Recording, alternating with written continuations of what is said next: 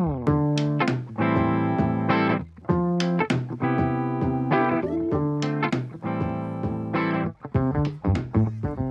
gente, tudo bem? Eu sou o João, redator aqui da Clique. Oi, gente, eu sou o Felipe, sou copywriter aqui na Clique. E hoje a gente vai falar sobre entregabilidade de e-mails. Aí, para começar, eu queria que você explicasse por que a gente está falando sobre isso, Felipe. A gente está falando sobre isso porque os e-mails precisam ser entregues, basicamente. É... é sobre isso. Não é?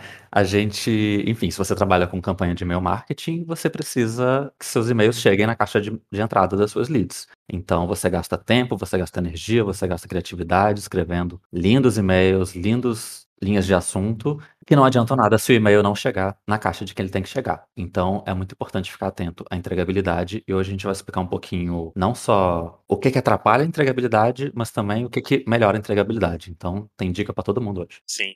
Uma coisa que a gente costuma dizer é que o e-mail é a linha direta de comunicação entre um negócio e o público. Só que nessa linha direta de comunicação, se você não executar boas práticas, não fizer da forma correta, pode ter ruído e pode nem chegar. Então a gente vai falar um pouquinho sobre isso, né? Isso mesmo.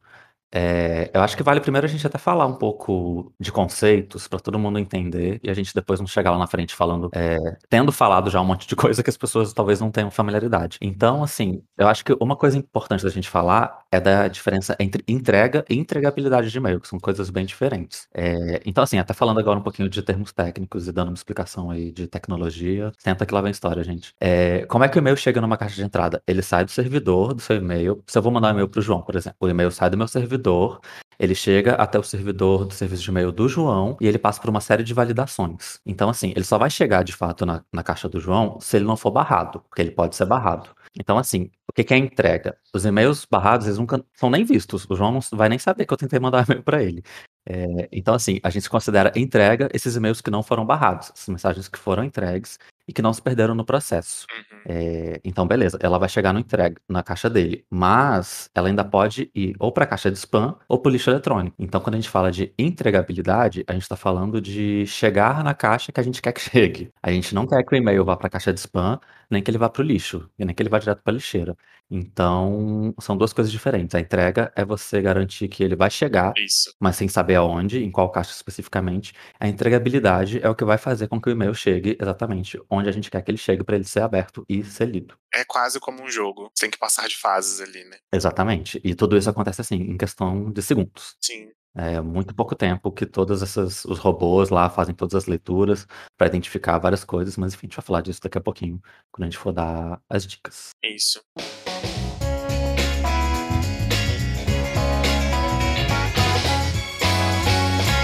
Então, continuando nesses termos mais técnicos, eu acho legal a gente explicar agora o que é, que é status de cadastro, que é um recurso que você precisa ter na sua ferramenta de e-mail, a ferramenta que você usa para enviar suas campanhas, para ter um controle sobre o que acontece com as leads e o engajamento delas. É basicamente isso. E aí, agora, para finalizar essa parte, gente, a gente vai parar de falar de termo técnico, vai falar de tipo de bounce, que acho que é uma coisa muito importante que todo mundo precisa saber. A gente tem três tipos de bounce. A gente tem. Na verdade, sim, primeiro, sim, explicando o que é bounce. O bounce, ele é um erro na entrega do e-mail. Isso. É, significa que o e-mail foi enviado, mas por algum motivo ele não chegou na caixa de entrada. Então, assim, voltando naquilo que a gente falou de entrega e entregabilidade, o bounce é aquele primeiro erro. O e-mail nem chega na caixa, em caixa nenhuma da sua lead. E aí a gente tem três tipos de bounce, ou seja, são três tipos de erros diferentes. A gente tem o hard bounce, que é o erro permanente, que é quando, por exemplo, o e-mail da sua lead não existe ou é inválido. Quando você coloca lá um e-mail que não existe, é isso que acontece. Vai rolar um hard bounce e o e-mail, enfim, não vai chegar porque esse endereço não existe. Já o soft bounce, ele é um erro temporário. Ele significa que às vezes a caixa da sua lead está muito cheia, ou enfim, que ela não pode receber e-mail por um período de tempo, alguma coisa nesse sentido. Então, é um endereço que existe, você não foi enganado pela sua lead, ela te passou o endereço certo, só que acontece que ela não está podendo receber e-mail nesse momento. Então, a partir do momento, se for um erro de caixa muito cheia, por exemplo, a partir do momento que ela esvaziar a caixa dela, o seu e-mail vai chegar. Então, o soft bounce é isso. E aí a gente tem o spam bounce, que é quando seu e-mail foi enviado, enfim, foi direto para a caixa de spam pelo próprio provedor, que é quando você normalmente faz alguma coisa mais promocional, excesso de exclamação, excesso de cifrão, coisas que vão é, entregar que você está querendo, enfim, fazer uma ação promocional, alguma coisa nesse sentido.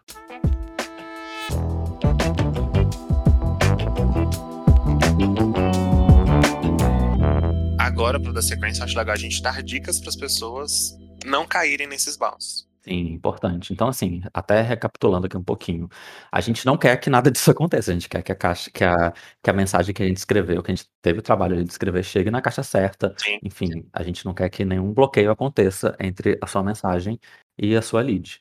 E aí algumas coisas que a gente pode fazer para melhorar isso, eu acho que a primeira dica ainda vamos falar um pouquinho, eu falei que era a última vez, mas era mentira, gente, desculpa. A gente vai falar um pouquinho ainda de coisas técnicas, porque eu acho que a gente precisa investir em sistemas de autenticação. O que que significa sistema de autenticação? Elas são uma camada a mais de proteção que vão gara garantir exatamente que seus e-mails são autênticos. Eh, e aí quando eu falei aquilo da da verificação que os servidores fazem, que, enfim, dura pouquíssimos segundos para decidir para onde o seu e-mail vai na caixa da sua lead, é isso que acontece, são as autenticações que eles usam para proteger, na verdade, a a sua lead. Então, assim, o servidor de e-mail vai tentar me proteger o máximo possível, contra golpe, contra phishing, né, que é aquela coisa de você fingir que é outra pessoa, às vezes a gente recebe umas mensagens de banco, por exemplo, que na verdade não é banco, é golpe. Então, assim, a a ideia principal do do sistema de autenticação é proteger a pessoa, proteger, enfim, eu, o João, proteger quem está recebendo e-mail. Então, se você usa sistemas de autenticação, você vai garantir que a sua mensagem, eh, vai ser aprovada por esses enfim, pelos provedores, pelos servidores. Show. Acho que vale falar de boas práticas de e-mail, o que que você acha? Sim, com certeza. Eh, ajuda muito, obviamente, escrever e-mails de qualidade. E o que que são e-mails de qualidade? A gente tá falando primeiro, assim, de nome e e-mail de remetente, que a gente até falou isso aqui algumas vezes no no no nosso podcast. São as primeiras coisas que a sua lead vai ver, então também são as primeiras coisas que esses servidores, enfim, desses robôs vão ver também. Então você precisa ter um nome ali que, enfim, seja real, não adianta eu mandar um e-mail colocando, eh, Bradesco, por exemplo, porque eu não sou um banco. Então isso é configurado golpe, isso com certeza vai prejudicar a entregabilidade do É, um e-mail Bradesco de um arroba Gmail, né. É, não é não faz sentido. Então, assim, é todo esse esse conjunto de de ações. Você vai ter o nome, o eu assino lá Felipe do ClickPages e o e-mail é arroba @clickpages. Então, tá tudo certinho. Isso vai garantir a entregabilidade, vai garantir a a confiança. Outra coisa, assunto do e-mail. Não adianta você fazer um assunto prometendo milhares de coisas, um assunto, Sim. enfim, com promoções, com promessas que você não vai cumprir.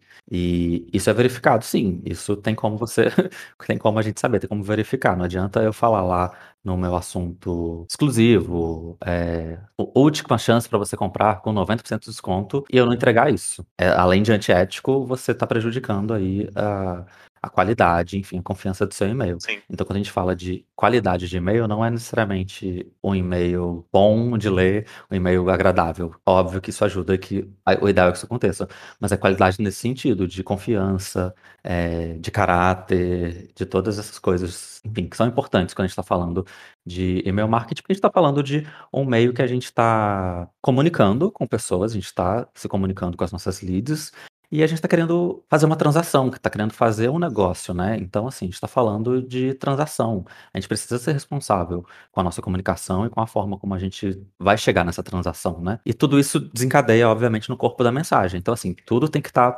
encaixado, né. Tá você tem ali o nome, e-mail de remetente, você tem o assunto que você escolheu e você tem o corpo da mensagem. Essas coisas precisam dialogar, essas coisas precisam estar em harmonia.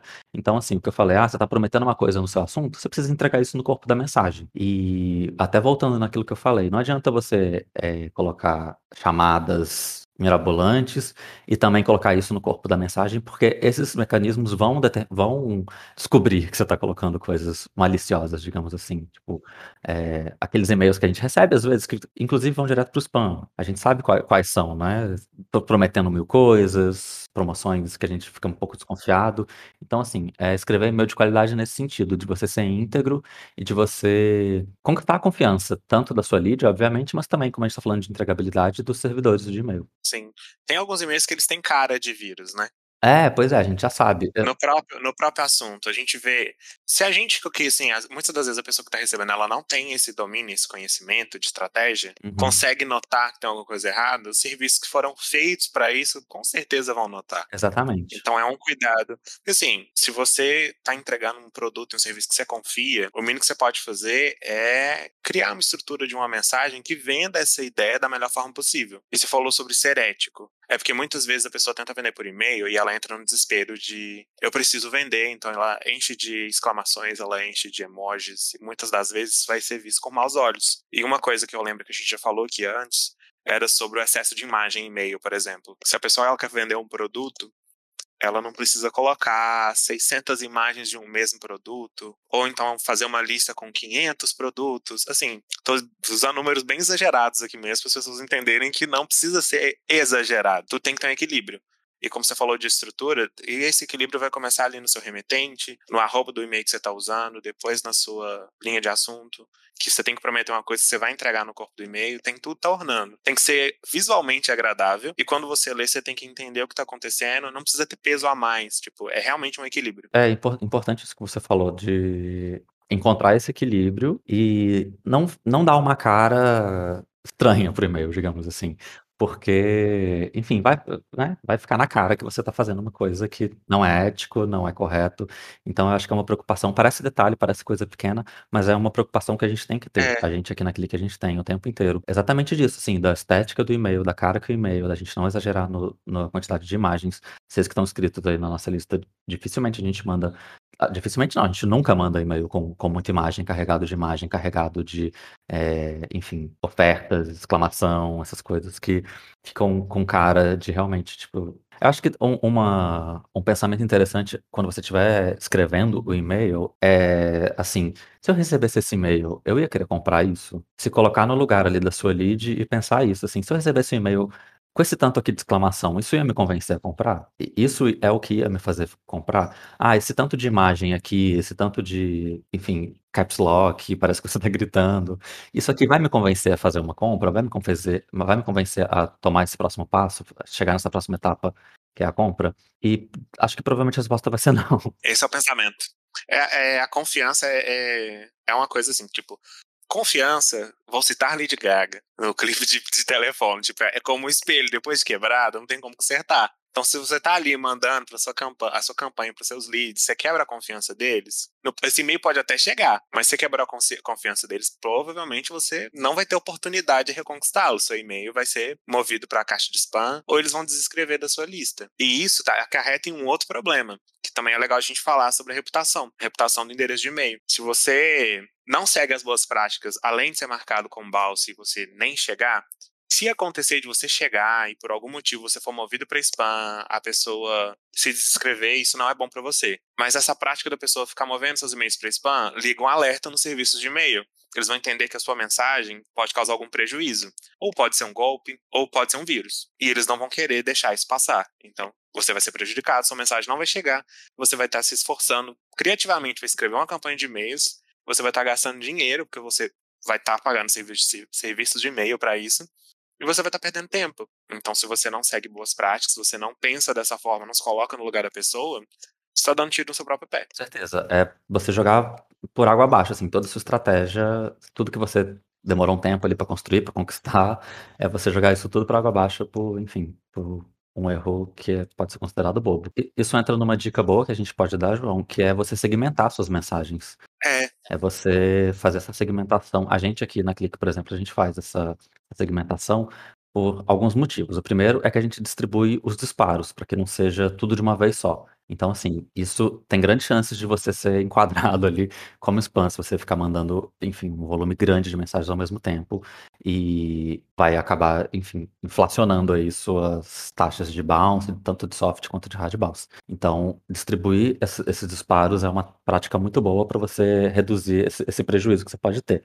E, e duas formas que a gente é, segmenta também as nossa, nossas mensagens é por interesse e por engajamento. Isso. O interesse é porque, assim, nem todo conteúdo ou toda oferta precisa ser enviada para todo mundo. Então, é você. Isso volta numa dica que a gente fala sempre aqui, que é você conhecer sua lista, é você fazer essa higienização, esse filtro, enfim, essa segmentação mesmo da sua lista e saber o que, que cada pessoa quer receber em cada momento. Porque é isso que o João falou. Se você manda ali um, sei lá, uma oferta que a pessoa não quer receber, ela pode te marcar como spam. E isso sinaliza uma mensagem para os servidores que você está mandando coisa que as pessoas não querem receber. E às vezes é por uma bobeira por causa disso, porque assim, você não está mandando spam, mas você está mandando uma mensagem que a pessoa não quer ver. Então, para ela, isso é um spam. E e isso vai passar essa mensagem e vai acabar virando ali uma bola de neve. E a outra coisa por engajamento. Essa é uma dica, assim, pra vida, gente. Você Sim. deve enviar sempre o e-mail primeiro para as leads mais aquecidas, mais engajadas. Isso. O primeiro e-mail que você envia, se você está fazendo segmentação e vai mandar o e-mail, é, enfim, em três, em três ondas, por exemplo, a primeira onda tem que ser sempre os mais engajados. Porque se você ficar mandando a mensagem de uma vez só, que é o que a gente falou que a gente não faz, corre muito risco de disparar suas taxas de soft bounce, de hard bounce, enfim, de ninguém abrir, de ninguém clicar. E isso também envia uma mensagem para os servidores de que você está mandando alguma coisa que não está não tá bom, não está certo. Então você meio que protege ali a sua, sua estratégia, enfim, sua, sua campanha, mandando primeiro para os mais engajados, que são as pessoas que vão ter mais interesse, são as pessoas que vão clicar mais, que vão abrir mais as suas mensagens. E em seguida você manda para as leads é, menos engajadas.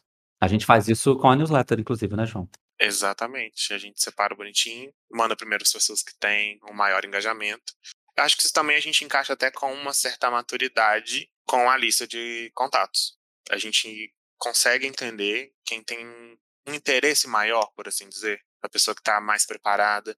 E em outros casos também a gente pode até fazer um link disso com o funil. Porque existem pessoas que vão estar mais preparadas e mais abertas para comprar, porque elas já avançaram em alguns, algumas etapas do funil de vendas. Muitas das vezes a pessoa vai ver, ela se inscreveu em alguma coisa, ela gostou daquilo por algum motivo, que você ofertou um conteúdo, seja um, um e-book, um artigo de blog, enfim. Mas ela não estava preparada, ela ainda estava naquele momento de conhecer. E se você não aplica boas práticas, ela vai perder o interesse e isso também pode te levar para uma caixa de spam. Com certeza. Inclusive, a gente tem até uma dica extra aqui, é, que eu acho que pode ajudar bastante, que é, a gente está falando aqui, enfim, de servidor de e-mail, de serviço de e-mail, e aqui no, no ClickSend, né, que é a nossa ferramenta, a gente tem um recurso que chama leads congeladas, que é uma forma muito boa de você trabalhar essa questão de entregabilidade e de conversar, a gente deu essa dica aqui de conversar sempre, inicialmente, primeiro, com quem está mais engajado, mas às vezes você quer falar com quem não está tão engajado, e esse recurso que o ClickSend tem, que é o leads congeladas, ajuda muito, porque é uma forma de você retirar ou incluir nossas campanhas as suas leads que não abriram, por exemplo, seus últimos 30 e-mails. Então, por isso que é leads congelados, são aquelas leads bem frias, que já não estão interagindo com a sua mensagem, não estão abrindo, enfim, não estão clicando. É, elas continuam ali na sua conta, você continua enviando mensagens para elas, mas você escolhe o momento que você quer falar com elas ou não. Por quê? Porque você consegue fazer um envio mais direcionado. Se você sabe que essa lead não está abrindo seus e-mails, não está conversando, enfim, com você, não está tendo interesse, você pode pensar numa estratégia direcionada para elas. É, então, assim, se você já tem essa informação que ela não está tendo interesse, você pode às vezes fazer uma oferta especial para esse público. Você pode conversar diretamente com ele. Então, assim, é uma forma de você trabalhar diretamente com quem não está tão engajado. E isso também ajuda a controlar as taxas de bounce e de spam. Porque você pode escolher não conversar com elas naquele momento. Por exemplo, ah, preparei aqui uma campanha que eu, enfim, me dediquei, fiz maior esforço e pode ser que se eu incluo essas leads pode acabar atrapalhando minha entregabilidade de alguma forma. Então, assim, você vai ter sempre essa escolha de conversar ou não com essas leads que estão menos engajadas. Então, assim, tanto para o bem quanto para o mal. Você pode escolher é, não conversar com elas porque está fazendo, enfim, um conteúdo ali mais geral, que você já sabe que elas não estão tendo interesse. Ou você pode falar diretamente com elas, preparando uma oferta especial para realmente reaquecer, voltar a ter o engajamento delas. Então, assim, você consegue ser mais estratégico, você consegue controlar melhor suas métricas, porque você tem esse controle de quem você está conversando nesse momento. E acho que no fim das contas é muito isso que o João falou. Você tem a chance maior de atingir a pessoa certa no momento certo, que é essa coisa do funil, de quem está mais pronto para receber uma oferta e às vezes quem não está pronto para receber uma oferta. Então, essa dica extra aí, que é um recurso que a gente tem no ClickSend, que ajuda muito quando a gente fala de entregabilidade e de, enfim, estratégias aí de e-mail em geral.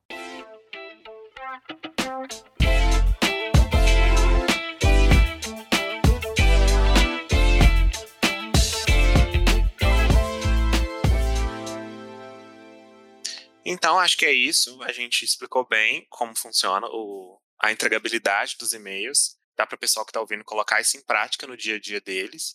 E caso eles precisem de alguma ajudinha extra, a gente tem um artigo no blog que a gente vai deixar linkado na descrição deste episódio, que tem um tutorial que vai ensinar eles a usarem na nossa ferramenta. Então acho que é isso. Nos despedimos por aqui, agradecemos todo mundo que ficou aqui com a gente. E eu queria lembrar vocês de seguir o nosso perfil no Spotify. Se está ouvindo a gente no YouTube, se inscreve no canal e ativa a notificação, ativa o sininho, né? Que vocês vão ser notificados sempre que um episódio novo for ao ar. Muito obrigado, Felipe. Gente, eu que agradeço, João. Então é isso, nos vemos na próxima semana. Tchau, tchau. Tchau, gente. Até lá.